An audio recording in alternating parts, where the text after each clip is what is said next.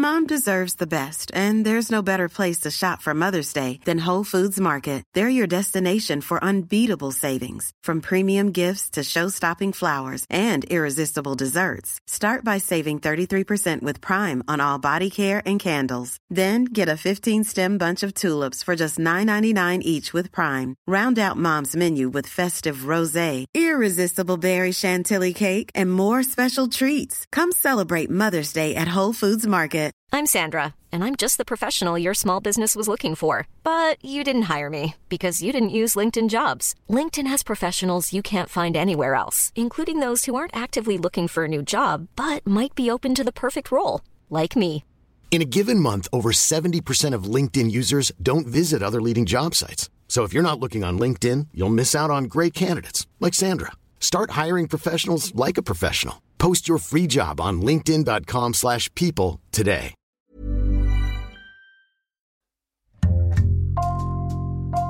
Bonjour, c'est Jules Lavie pour Code Source, le podcast d'actualité du Parisien.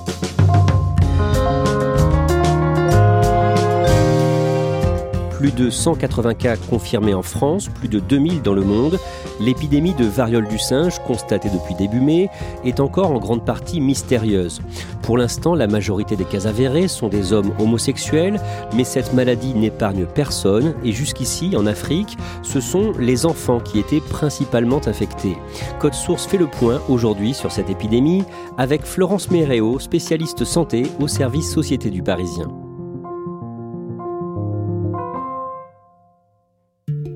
Florence Méréo, est-ce qu'il y a déjà eu des épidémies comparables ces 15 ou 20 dernières années? Autrement dit, est-ce qu'on parle de l'épidémie de variole du singe dans les médias parce que ça fait suite au Covid?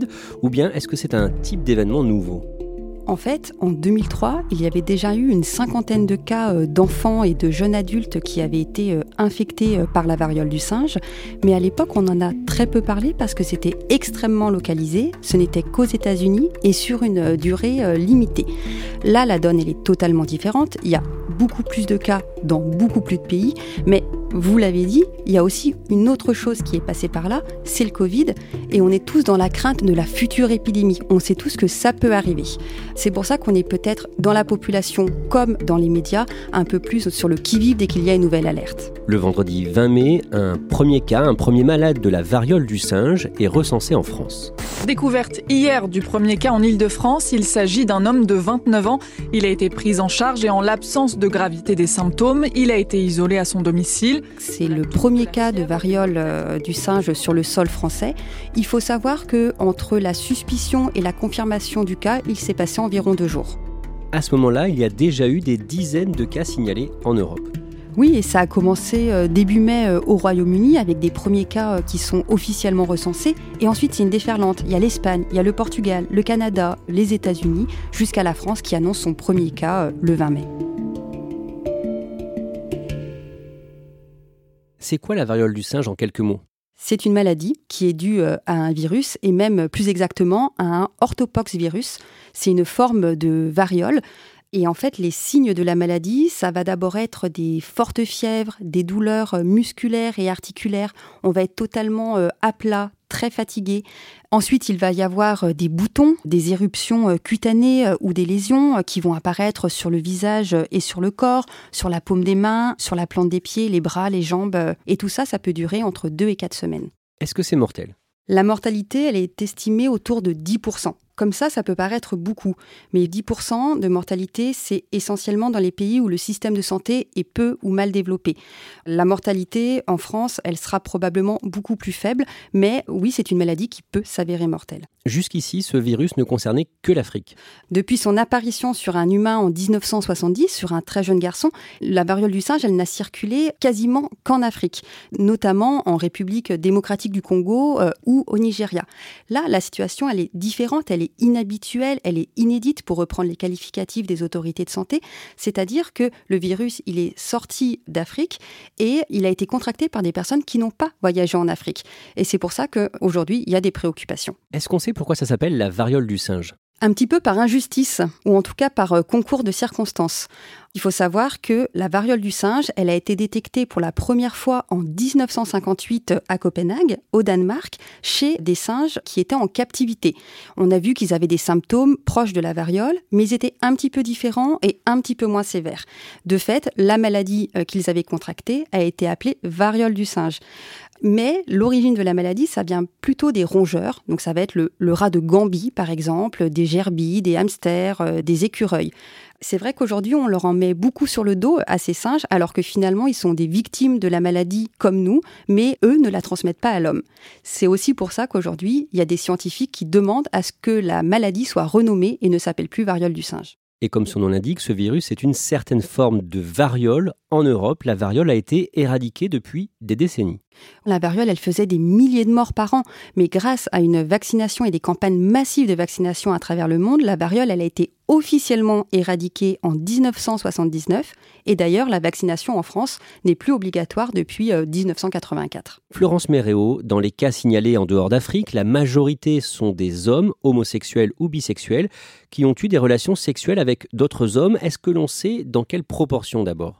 La proportion exacte, non, on ne la connaît pas, mais Santé publique France euh, dit clairement que ce sont majoritairement des hommes qui ont eu des rapports sexuels avec d'autres hommes. Est-ce que la variole du singe est une MST, une maladie sexuellement transmissible?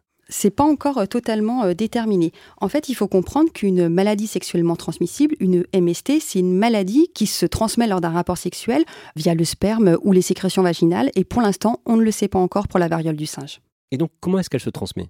On sait en tout cas qu'il y a deux voies sûres et certaines de contamination. C'est ce qu'on appelle dans le jargon scientifique par les gouttelettes, mais plus concrètement, c'est euh, les postillons, euh, ça va être un éternuement, ça va être de la salive. Ça, c'est la première voie de contamination. Si vous buvez dans le même verre qu'une personne contaminée, si vous êtes en face à face pendant plusieurs minutes en postillonnant, vous pouvez être contaminé.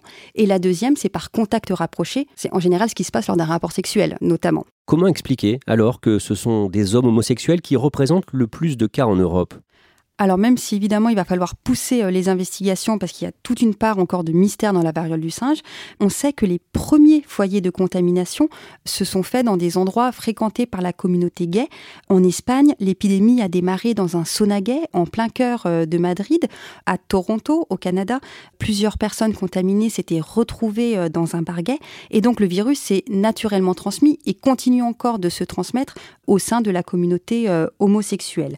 Mais les infectiologues le bien, hein. ça c'est un hasard épidémiologique et surtout la variole du singe n'est pas une maladie gay. Les femmes, les hétérosexuels, même les enfants hein, peuvent être contaminés. On le voit en Afrique, hein, ce sont majoritairement des enfants qui sont touchés. Et le risque justement, c'est de se dire, bah, moi je ne suis pas gay, je ne vais pas contracter la maladie. Alors que non, si vous êtes euh, en contact avec une personne qui est contaminée, vous pouvez tout à fait euh, être contaminé à votre tour. Le nombre de cas augmente très vite, 5 cas en France le 24 mai, 7 le lendemain, le mercredi 25, et ce jour-là, Santé publique France, l'agence nationale de santé publique, publie des recommandations pour les personnes qui contractent la maladie.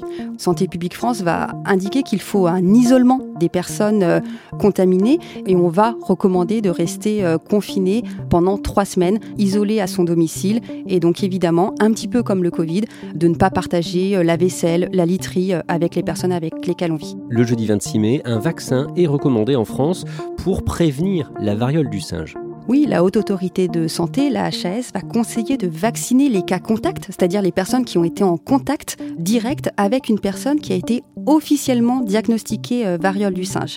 La HAS va dire que ce vaccin doit être idéalement euh, administré euh, dans les 4 jours après la prise de risque et ça peut aller jusqu'à 14 jours. Et de quel vaccin il s'agit? Alors ce n'est pas un vaccin spécifique variole du singe, mais c'est tout simplement le vaccin euh, contre la variole, c'est-à-dire celui que beaucoup de gens euh, ont reçu jusqu'au début des années 80. Et on sait que le vaccin de la variole protège à environ de 85% contre les formes graves de variole du singe. Le 29 mai, 16 cas sont recensés en France, plus de 500 dans le monde en dehors de l'Afrique. À ce moment-là, une cadre de l'Organisation mondiale de la santé, l'OMS, Sylvie Briand, qui est directrice du département de préparation mondiale aux risques infectieux, explique que le nombre total de cas est sans doute sous-estimé. Oui, elle dit même que les cas détectés ne pourraient être que le sommet de l'iceberg. Et l'OMS d'ailleurs hein, redit son inquiétude. Hein. Elle dit que c'est une propagation inhabituelle de la maladie.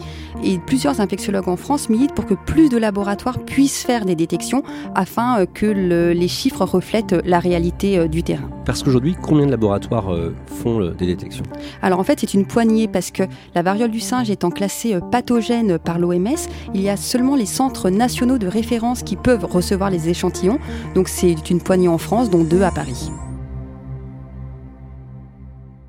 À la date du 1er juin, 10 personnes ont été vaccinées en France. Soyons clairs, Florence Méréo, c'est une campagne de vaccination qui n'aura rien à voir avec celle du Covid. Pour l'instant, c'est une campagne qui est euh, extrêmement ciblée. On n'est pas du tout dans un cadre de vaccination massive. Ce ne sont que les cas contacts des personnes qui sont officiellement détectées euh, variole du singe. Peut-être tout simplement parce que euh, la variole du singe, elle est visiblement moins contagieuse que le Covid. Et aussi, la différence notable, c'est que la variole du singe, elle est contagieuse qu'à partir du moment de l'apparition des symptômes alors qu'on peut être contagieux euh, avant l'apparition des signes du Covid. Donc la variole du singe est en clair plus facilement contrôlable. Le samedi 4 juin, il y a 51 cas en France et ce jour-là, dans le Parisien, une professeure d'infectiologie exprime son inquiétude. C'est Karine Lacombe et elle va me dire clairement que l'on est en pleine poussée épidémique, que le nombre de cas est euh, sous-estimé et que certes un traitement existe qui est sur le marché, mais qu'il existe en quantité euh, très limitée. Et aussi, elle se demande si euh, justement cette vaccination dont on parlait de seulement les cas contacts sera suffisante pour juguler l'épidémie. Florence Méréo, le même jour, vous publiez un témoignage exclusif, celui de l'un des premiers Français touchés par la maladie. Vous l'appelez Damien, mais ce n'est pas son vrai prénom, il a tenu à rester anonyme. D'abord, qui est-il en quelques mots? Damien, il a 35 ans, il vit à Paris, il est célibataire et dans le cadre de son métier, il est amené à voyager, euh, que ce soit en Europe euh, ou hors d'Europe. Et c'est ce qu'il a fait euh, dernièrement. Est-ce qu'il sait comment il a attrapé cette maladie? Damien, il est également homosexuel et donc il présume que c'est lors d'un rapport sexuel qu'il a été contaminé. Ça ne s'est pas passé en France, mais dans un pays frontalier. Et c'est vrai que Damien, il a d'abord cru qu'il avait une angine, puisqu'il a eu des ganglions dans la gorge. Il a pensé aussi à un coup de fatigue, il était complètement à plat. il s'est même dit que c'était peut-être un variant euh, bizarre euh, du coronavirus. L'interview euh, est réalisée à distance par visioconférence et il vous montre les effets de la variole du singe sur son corps. Oui, parce que quand on interview Damien le 3 juin, il est encore contagieux. Donc on fait cette rencontre par visio et effectivement, il va me montrer ses boutons, comme il est en débardeur, on voit qu'il a des boutons sur les bras, entre ses doigts, sur la plante des pieds, entre euh, ses sourcils, et ça fait des espèces de boutons euh, rosés, très euh, enflés et comme imbibés de liquide. C'est assez impressionnant à la vue, mais ce qui est surtout impressionnant, c'est la douleur qu'il décrit sur ces boutons. Et le pire, le plus douloureux, il ne peut pas vous le montrer. Non, parce que c'est sur son intimité. Il me parle euh, de plaques rouges et de boutons euh, qui recouvrent euh, ses fesses et l'intérieur de ses fesses, mais également tout autour de ses parties génitales. Comment est-ce qu'il vit cette maladie? Il est dans quel état d'esprit? Déjà, il est très fatigué, surtout que je l'interview après une nuit qui pour lui a été euh, difficile. Il a très mal dormi, il est un peu à bout, et en fait, il va m'expliquer qu'il a des poussées de fièvre, 38, 39, 40 degrés, qu'il a donc ses ganglions au cou qui sont extrêmement enflés, qui lui font mal, qui euh, l'empêchent de déglutir euh, correctement.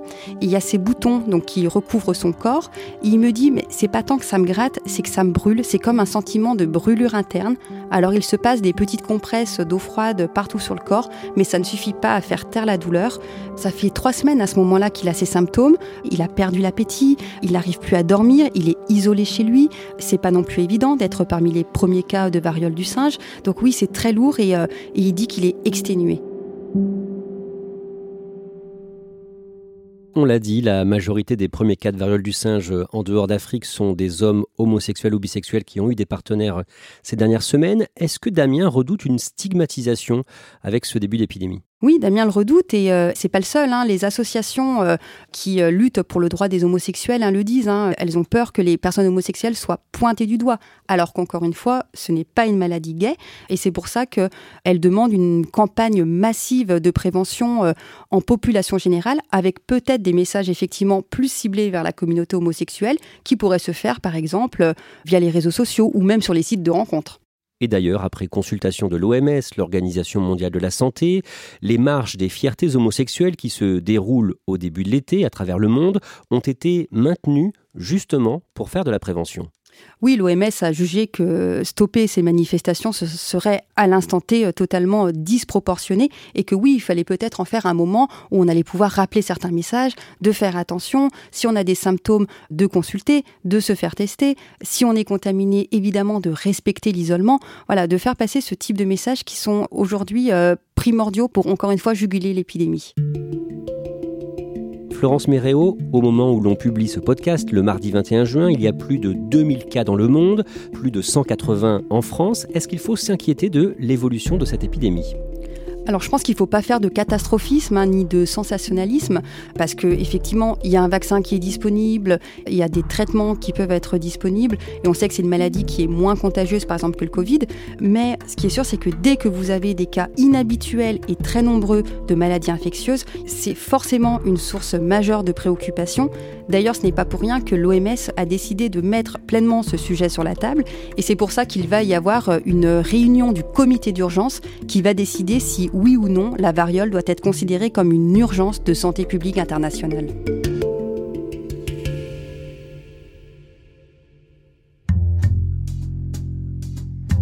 Merci Florence Méréo. L'actualité de la variole du singe est à suivre en temps réel sur leparisien.fr.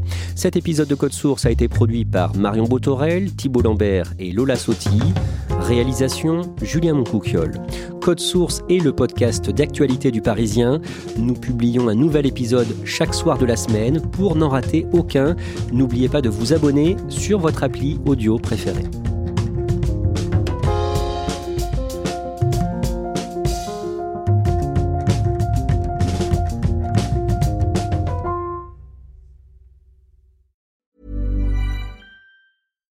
Hi, I'm Daniel, founder of Pretty Litter. Cats and cat owners deserve better than any old fashioned litter. That's why I teamed up with scientists and veterinarians to create Pretty Litter.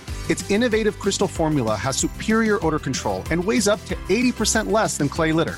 Pretty Litter even monitors health by changing colors to help detect early signs of potential illness. It's the world's smartest kitty litter. Go to prettylitter.com and use code ACAST for 20% off your first order and a free cat toy. Terms and conditions apply. See site for details. Want truly hydrated skin? Meet Osea's Body Care Breakthrough Hyaluronic Body Serum. It's clinically proven to increase hydration by 161%. It's lightweight, fast absorbing, and delivers 24 hours of hydration for silky smooth skin without any sticky afterfeel. Treat your skin to clean, vegan skincare from Osea. Get 10% off your first order with code SUMMER at OseaMalibu.com. That's O S E A Malibu.com code SUMMER.